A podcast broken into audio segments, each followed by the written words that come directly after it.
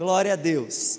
Queridos, em 1903, os irmãos Wright, eles foram conhecidos como os que primeiro colocaram uma máquina para voar.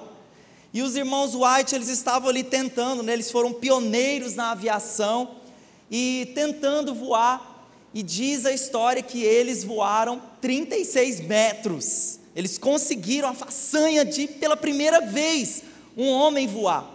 E eles logo ficaram tão satisfeitos, alegres com aquilo, que eles estavam em outra cidade do qual eles residiam, e eles foram até o local onde mandava telegrama. Quem aqui já mandou um telegrama? Deixa eu ver. Gente, vai denunciar a sua idade. e eles mandaram um telegrama para a irmã dele chamada Caterine, e eles falaram: Caterine, nós voamos 36 metros e estaremos em casa para o Natal.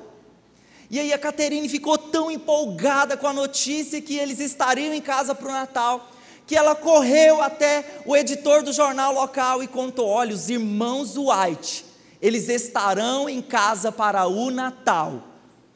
E foi isso que foi publicado no jornal. Mas o editor e a Caterine perderam a principal notícia que eles haviam voado 36 metros. E é isso que acontece nessa época do ano. Coisas que acontecem no meio do Natal, as festas, os presentes, as viagens em família, mas nós nunca podemos perder o verdadeiro sentido do Natal, que é o nascimento do nosso Senhor. Amém? Que é o nascimento de Jesus. Ele é o centro do Natal contanto com essas coisas sejam tão importantes e que acontecem em torno dessa época, mas nunca podemos perder essa grande notícia, a notícia do nascimento do nosso Salvador, Senhor Jesus. Leia comigo o que está escrito lá em Lucas capítulo 2, no versículo 10. Lucas capítulo 2, versículo 10, a Bíblia diz: mas o anjo lhes disse: Não tenha medo, estou lhes trazendo boas novas de grande alegria, que são para todo o povo. Hoje, na cidade de Davi, lhes nasceu o Salvador, que é Cristo o Senhor. Você pode fechar os seus olhos, colocar a mão no seu coração e pedir ao Espírito Santo para revelar ao seu coração os princípios das quais nós vamos estar compartilhando nessa noite. Senhor Jesus, obrigado pelo privilégio de estarmos reunidos em tua casa, de podermos conhecer o teu coração, como a sua palavra diz, quão bom e agradável é viver unidos os irmãos. Por isso, Senhor Deus, nessa noite, nós abrimos o nosso coração para receber cada semeadura da tua palavra Senhor, as boas novas do Evangelho que são compartilhadas por causa de Ti, Jesus, por causa da Tua vida, por causa do Teu coração. Senhor, e ao compartilhar esses princípios, eu oro para que a nossa atenção esteja focada naquilo que o Espírito Santo vai falar e revelar a cada um de nós. Eu posso ouvir um amém? amém. Então, esse texto aqui de Lucas 2 esse episódio do aparecimento desse anjo aconteceu para os pastores de uma forma assim sobrenatural. Esse, esse anjo apareceu com a glória de Deus. Tanto é que quando o anjo apareceu, os pastores ficaram com medo. Foi algo realmente incrível. Mas não era para eles focarem no medo dos anjos, mas sim na alegria da mensagem que os anjos estariam trazendo, que o anjo trouxe. O anjo trouxe uma mensagem, uma grande e uma impactante mensagem. E eu queria perguntar aqui: quem é que gosta de ouvir uma boa notícia? Levanta a mão. Quem gosta de ouvir uma boa notícia? Eu gosto de ouvir uma boa notícia. Se eu fosse falar para você aqui, olha, eu tenho uma notícia boa e eu tenho uma notícia ruim. Se você for como eu, com certeza você vai querer ouvir em primeiro lugar a boa notícia. E foi uma boa notícia, uma excelente boa notícia, uma excelente boa nova. Você sabia que a palavra evangelho significa boas novas? Foi uma boas novas, uma excelente notícia. E o anjo apareceu e declarou sobre a vida daqueles pastores. Ele falou que uma notícia que traria uma grande alegria ao coração de todos os homens. Então, o tema da palavra dessa noite, que é o tema da nossa cantata, Jesus, a alegria dos homens. Você pode dizer comigo? Jesus, a alegria dos homens. Então nós vamos entender por quê. Por que Jesus? Por que dessa afirmação? Porque Jesus é a alegria dos homens. E eu vou compartilhar três princípios com você. Então, princípio número um: Deus no Natal se fez homem. Diga assim comigo o primeiro ponto: Deus se fez homem. Então, muitos ensinam que Jesus ele e foi de fato de verdade um grande profeta, um grande líder, alguém realmente assim que ensinou a palavra. E esses líderes religiosos, eles em todo mundo, todas as religiões, eles nos dizem sobre a necessidade de nós nos reconectarmos, de nós nos religarmos a Deus. A palavra religião Acompanhe comigo no telão que significa a palavra religião. A palavra religião, ela vem do latim, dessa palavra chamada religare, que significa religar. Então a religião em si, ela ensina a tentativa do homem de se religar com Deus. Você sabe na história do povo de Deus, lá no início, no começo de tudo, quando Adão e Eva a Bíblia fala que eles andavam com Deus, que num dia como esse, numa viração do dia, tão linda, né? Como nós vimos aqui o sol aqui dentro, Deus vinha para ter relacionamento com o homem, para conversar com o homem, para ouvir do homem. Porém, você sabe que, em razão do pecado, o homem se afastou de Deus. Em razão do pecado, o homem deu as costas para Deus, e desde então, ela tem vivido em densas trevas, em refém realmente do inimigo. E como fazer para nós nos religarmos a Deus? Como fazer para nós nos voltarmos para o Senhor?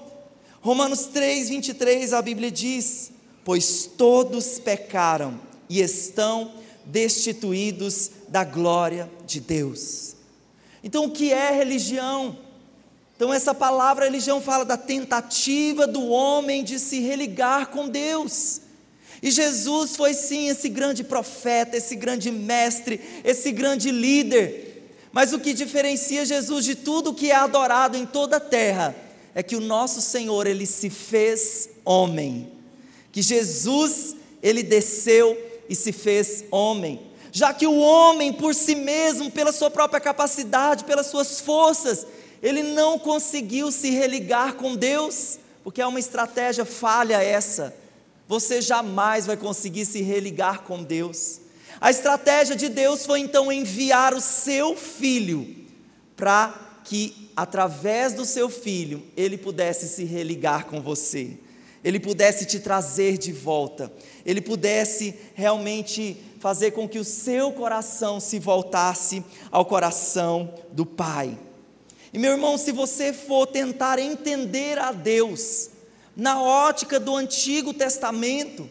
E muitas pessoas, ao ler alguns textos do Antigo Testamento, elas, sem revelação do Espírito Santo, logicamente, elas, elas não vão compreender o amor de Deus. Então, o que é necessário? Porque a Bíblia, ela vem numa ordem cada vez mais progressiva. Então você precisa pedir o Espírito Santo, me revela o amor de Deus, me revela quem é o Senhor e com o Espírito Santo e também lendo o Antigo Testamento, na ótica de Jesus, você vai compreender o amor de Deus. Quem aqui já conseguiu olhar para o sol a olho nu? Quem aqui já conseguiu? A olhar, ficar olhando lá para o sol, talvez se conseguiu, essa pessoa ela é deficiente visual, porque realmente é um perigo olhar para o sol sem um filtro, sem uma lente. E eu quero dizer para você que Jesus é o filtro de Deus. Jesus é a lente de Deus que você pode olhar através de Jesus e compreender o amor de Deus. Amém ou não amém? Através de Jesus, Ele é o filtro que Deus nos deu para que nós possamos enxergá-lo, para que você possa conhecê-lo, para que você possa entender e compreender a largura, a profundidade a, do amor de Deus. Amém ou não amém? Olha só o que a Bíblia diz lá em João, capítulo 1, no versículo 1. A Bíblia fala que no princípio era o Verbo, o Verbo estava com Deus, e o Verbo era Deus. Quem era o Verbo? Jesus. Jesus, o Filho de Deus, Jesus, o Deus triuno, Pai, Filho Espírito Santo, onisciente, onipotente, onipresente, o eterno Filho de Deus que estava lá na criação. O Verbo de Deus, a Bíblia diz que o Verbo no princípio estava, ele estava com Deus e ele era Deus. E olha que incrível no versículo 16 desse capítulo que a Bíblia diz que o Verbo ele se fez carne e ele habitou entre nós. Que Jesus ele se fez carne, ele desceu, ele deixou a sua glória, ele veio habitar conosco, ele veio morar conosco, ele veio morar entre nós. Então o Verbo ele se vestiu da sua carne, se revestiu da sua carne e ele veio como homem. E essa é a mensagem do Natal. Jesus, o Filho de Deus, veio morar, veio habitar entre nós. Eu posso ouvir um amém? Então, Jesus, enquanto viveu aqui, Ele nos tocou, nós o ouvimos, nós o vimos, nós vimos os seus sinais, os seus milagres. Ele nasceu, Ele morreu, Ele ressuscitou e um dia Ele voltará, amém? Então, nosso Senhor, Ele veio em carne. E olha só uma dúvida de um dos discípulos de Jesus, o Filipe, com respeito a ver o Pai, a conhecer o Pai. João 14, 8 e 9. Felipe disse a Jesus: Senhor, mostra-nos o Pai, e isso nos basta. Jesus respondeu: Há tanto tempo eu estou com vocês, Felipe, e você ainda não me conhece. Quem vê a mim, vê o Pai. Por isso que você conhece o amor de Deus com o óculos de Jesus com a vida de Jesus. E você quer saber, meu irmão, quem é Deus, qual é o amor de Deus? Olhe para Jesus, estude a vida de Jesus. Talvez esteja alguém sofrendo, passando por um tempo de sofrimento na sua casa, na sua vida, alguma enfermidade. E talvez alguém pode virar para você e falar: "Olha, meu irmão, isso é um karma. É a vontade de Deus que você sofra dessa forma. E eu quero dizer para você que o nosso Senhor Jesus, ele nunca disse isso. O nosso Senhor Jesus, quando ele viu pessoas sofrendo, quando ele viu pessoas que precisavam da graça, Jesus disse: Vinde a mim, todos os que estão cansados e sobrecarregados, eu vos aliviarei. Eu trarei descanso, eu trarei cura, eu trarei paz para o seu coração. Então, a vontade de Deus é que o homem se religue com Ele através de Cristo. Diga assim comigo: Jesus é a ponte. Então Jesus ele falou: Olha, eu não vim para mostrar para vocês o caminho. Eu não vim para você para mostrar para você que eu sou um dos caminhos. Eu vim para mostrar e para revelar que eu sou o caminho, que eu sou a verdade, que eu sou a vida e ninguém vem ao Pai a não ser por mim. Olha só o que o C.S. Lewis, autor inglês, ele disse sobre Jesus. Jesus ou era um mentiroso, um lunático ou o Senhor. Quem aqui crê Jesus é o Senhor? Diga amém. amém. Glória a Deus, porque ao, ao conhecer, ao estudar sobre Jesus, ele tirou essa conclusão: Ele é o Senhor. Então, por que Jesus é a alegria dos homens? Porque no Natal, Jesus ele se fez homem. Você pode dizer novamente comigo o primeiro ponto? Que Deus se fez homem. E em segundo lugar, a missão de Jesus é para você. Vira para a pessoa que está do seu lado e para o pastor beber uma água e você diga para ela: a missão de Jesus é para você.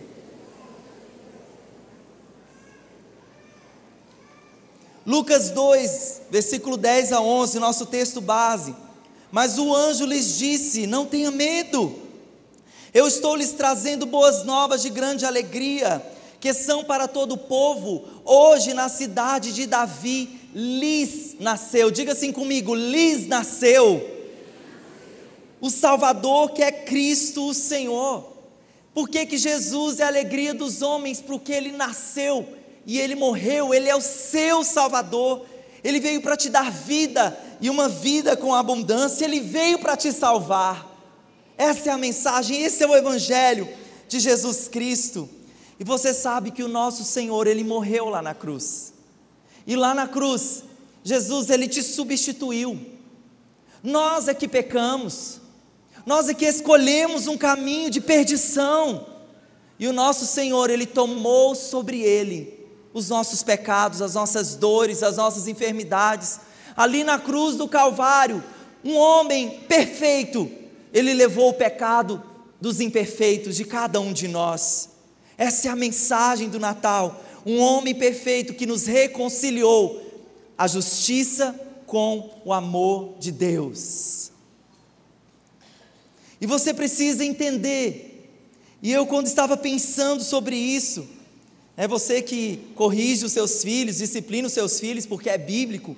Mas eu fiquei pensando, de repente, disciplinando um filho meu e um coleguinha do meu filho chega nele e fala assim: Eu vou ficar no seu lugar, pode sair daí, eu vou assumir a sua disciplina. E foi isso que o Senhor fez por mim e por você. Ele assumiu os nossos pecados, ele assumiu a disciplina. Um homem perfeito.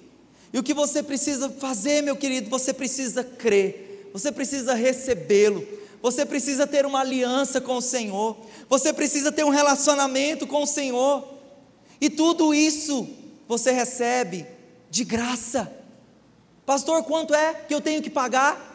De graça, 0,800. Mas você precisa entender que não foi barato, foi um preço derramado, foi o sangue do nosso Senhor que foi derramado em nosso lugar. Por isso nós precisamos receber da graça, do perdão, da transformação da vida eterna do Senhor para os nossos corações. Amém? Se você pode falar assim, mas como eu posso fazer para me religar com o Senhor? Quantas cestas, quantas pessoas eu preciso ajudar? Eu posso falar para você que nenhuma cesta, nenhuma pessoa em primeiro lugar porque isso você faz e recebe pela fé, pela graça do Senhor. Você não pode comprar, não tem preço nenhum, você não faz isso por seu pastor. Eu sou bonzinho, pastor. Eu não fiz nada de errado na minha vida na terra, eu sou muito bonzinho.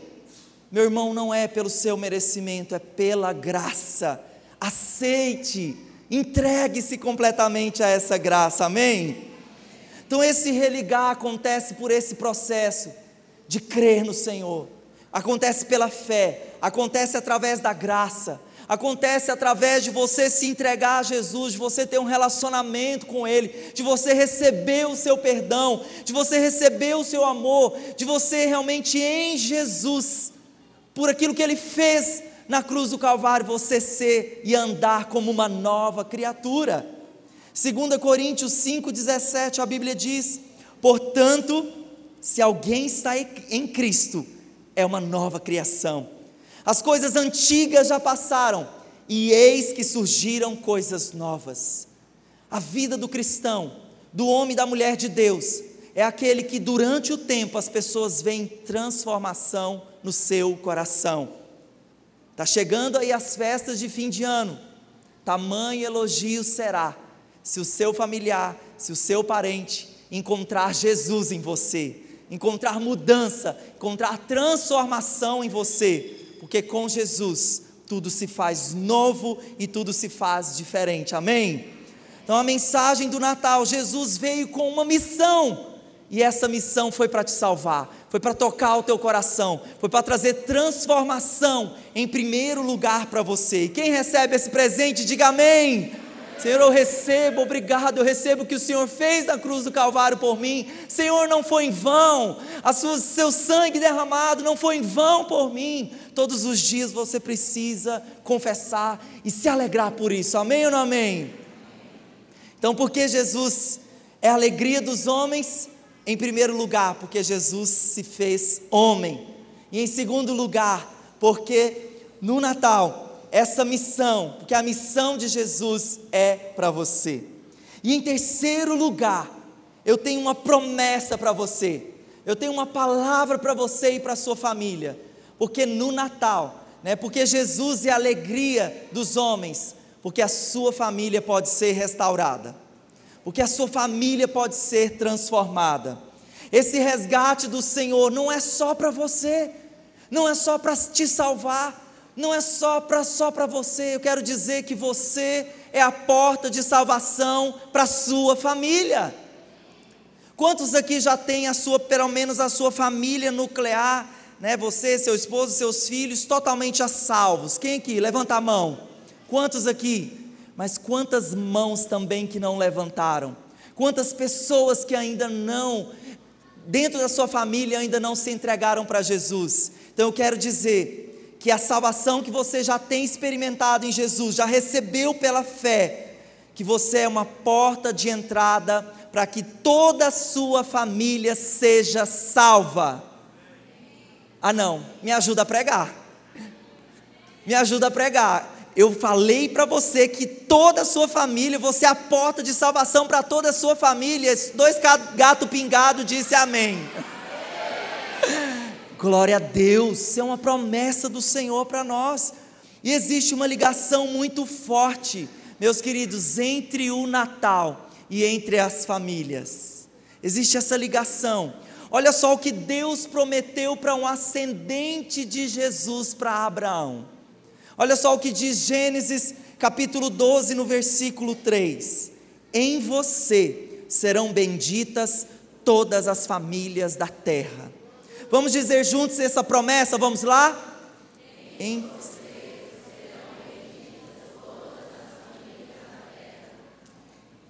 Em você serão benditas algumas famílias da terra? Não, todas as famílias da terra. Toda a sua casa pode ser transformada, restaurada pelo nome, pelo poder de Jesus. Meu irmão, se você tem algum problema na sua casa, com seu esposo, com seus filhos, eu estou aqui para dizer para você que Jesus já pagou o preço na cruz do Calvário pela sua família e que a sua família ela pode ser restaurada, que a sua família pode ser feliz, que a sua família pode viver em vitória, que você pode desfrutar dessa promessa ainda nessa terra. Então diga assim comigo: a minha família será restaurada, será feliz e vitoriosa. Em nome de Jesus, pastor, quanto eu posso pagar para ter essa promessa? Meu irmão, é pela fé é pela graça do Senhor. É só que você acesse a promessa e tome posse. E diga: essa palavra é minha, em nome de Jesus. Olha o que Deus disse lá em Atos 16, 31. Crê no Senhor Jesus e será salvo tu e a tua casa. Vamos dizer juntos, vamos declarar profeticamente. Só que você vai falar assim: eu creio no Senhor Jesus e eu e a minha família seremos salvos. Amém? Vamos lá? Creio no Senhor Jesus e eu e a minha família seremos salvos, somos salvos. Então, uma simples promessa como essa e também um ato de fé como esse, você toma pela fé, não é um mérito seu, não é por seu merecimento. Então, a partir de hoje, onde você faz uma entrega para Jesus, onde você reconhece o sangue que foi derramado, você reconhece que essa missão, ela é para você. Você precisa dizer, Senhor, eu não abro mão da minha família. Eu não abro mão de ver os meus filhos transformados. Eu não abro mão de ver os meus pais, os meus filhos, o meu esposo, a minha esposa transformado pelo nome de Jesus. E como isso pode acontecer, pastor, na minha família? Olha só o que está escrito lá em Salmos 112, 1 e 2. A Bíblia diz: Aleluia! Como é feliz aquele que teme a Deus, o Senhor, que tem prazer em obedecer os seus mandamentos. Os filhos desse homem serão poderosos na terra prometida, e os seus descendentes abençoados. Quem aqui quer ter filhos poderosos na face da terra? E o que eu digo de poder realmente de, nossos filhos exercendo o evangelho integral, com o poder de Deus, declarando as boas novas, sendo sal, sendo luz nessa terra. Mas para que essa promessa ela se cumpra, a palavra de Deus diz que feliz é o homem que teme ao Senhor. E o temor do Senhor nós temos falado aqui ao longo dos anos, é amar o que Deus ama, é odiar o que Deus odeia. A pergunta que eu tenho para você, querido Pai, você tem amado o Senhor com todo o seu coração? Você tem amado aquilo que o Senhor ama? Você tem repugnado aquilo que o Senhor odeia? Se você exercitar esse princípio, com certeza, você já pode vivenciar essa promessa de filhos poderosos sobre a face da terra. E à medida que você tem esse relacionamento com o Senhor, que você realmente recebe Jesus como Senhor e Salvador da sua vida, tem uma nova vida, você verá esses frutos que serão tão saborosos para a honra e para a glória do Senhor. Mas aí é muito comum nós vermos isso. A pessoa diz que crê, pastor, eu creio, eu e a minha casa servirei ao Senhor, eu e minha casa vim aqui no culto, fica tão alegre, tão feliz. Mas aí chega em casa e vê as circunstâncias. E tem algumas esposas que elas ouviram a promessa que diz: para ganhar o esposo com procedimento, sem, sem palavras. Mas essa esposa, ela, em vez de entender a palavra sem com S, ela entendeu a palavra sem com C. O número 100, aí ela fala 100 palavras o dia inteiro. Você não presta, você tem que ir para a igreja, você tem que mudar. Aí a mulher realmente, né? Estou dando o exemplo da mulher, mas pode ser também o esposo, né? Falando com a esposa também, ou a esposa falando com os filhos. Quantos que declaram uma palavra de fé que dizem que estão orando, mas que acabam desfazendo essa palavra de fé. Eu tenho uma palavra para você, meu irmão. Creia e confie no Senhor. Seja um bom cristão, seja uma boa cristã, seja um homem e uma mulher de Deus e não se canse de orar não se canse de declarar. Né? A pastora Grace está aqui, orou 19 anos pelo esposo dela. 19 anos crendo em Deus, confiando em Deus. E, e ela desfrutou de uma colheita maravilhosa. Amém? Amém, pastora Grace? E eu creio, meu irmão, você vai ver. Eu não sei o tempo, eu não sei a hora, mas eu creio que você vai ter toda a sua família restaurada. Posso ouvir um amém? Você pode aplaudir o Senhor por isso?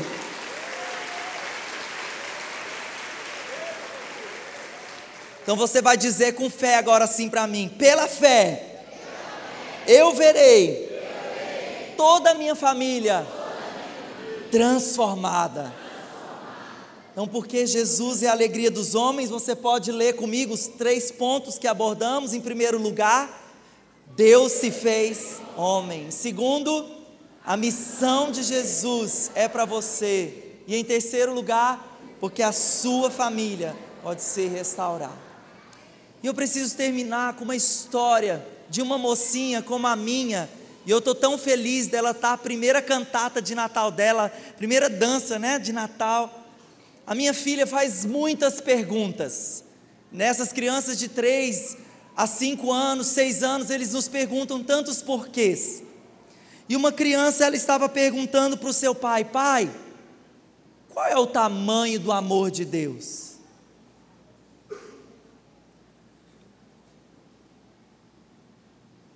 Qual é o tamanho do amor de Deus, Pai?